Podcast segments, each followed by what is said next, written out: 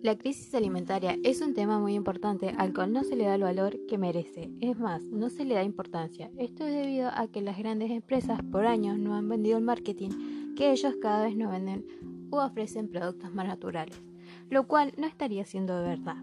Debido a todo esto, hoy en día enfrentamos una crisis que es financiera, energética, alimentaria y ambiental, que resulta una crisis civilizatoria. Financiera puesto a que los capitales han emigrado hacia los llamados comodíteres, los cuales son las materias primas que se cultivan o extraen para darle uso o fabricación de otros subproductos. Todo lo que se utiliza para comer sirve para vender. Energética a causa del enorme uso de combustibles que se utiliza para poder repartir los alimentos por todos los territorios.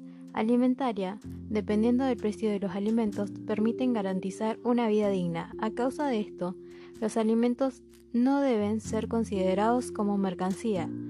Significan la base esencial de la vida humana. El manejo de producción de comercialización, el abastecimiento y el precio de los alimentos están hoy altamente concentrados en un puñado de empresas que la manejan.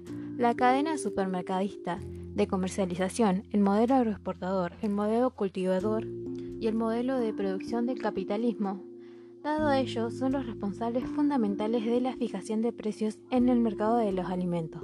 Se caracteriza por la concentración de las propiedades de la tierra y su extranjerización la intensificación de la producción por hectáreas por el aumento de tamaño de las unidades productivas, degradaciones en los suelos, deforestaciones, la mayor utilización de fertilizantes y agroquímicos.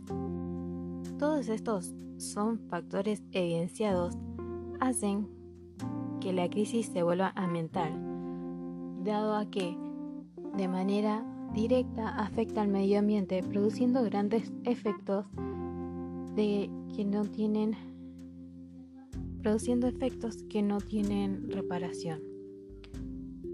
El sistema agroquímico, la ingeniería genética agraria y el comercio agrario, con la ayuda en muchos casos de distintas administraciones o instituciones públicas locales, regionales, estatales o internacionales, da prioridad a la mercantilización de la agricultura y la alimentación, siendo el mercado las ganancias en base a la especulación, y en la maximización de los beneficios empresariales, los elementos que determinan qué, cómo y cuándo se producen y se consumen, y no elementos como la salud, la nutrición o las diferentes culturas de las personas.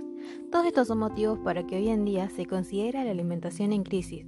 Las mismas empresas que nos ofrecen alimentos más sanos son las mismas que fabrican las toxinas que son utilizadas para fumigar las plantas, las que modifican genéticamente para que no se puedan producir ni sembrar.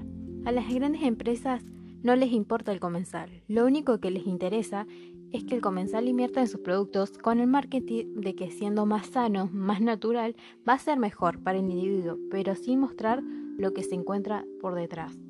Hay que tomar conciencia que la crisis a la cual nos estamos enfrentando no tiene la relevancia que necesita. Justo los encargados de demostrarnos que no nos hace bien son los mismos los que nos, nos promueven dicho producto. El cambio es ahora. La alimentación no espera, no se puede negociar ni atrasar. No se debe tratar como mercancía, sino como algo digno para cada comensal del mundo.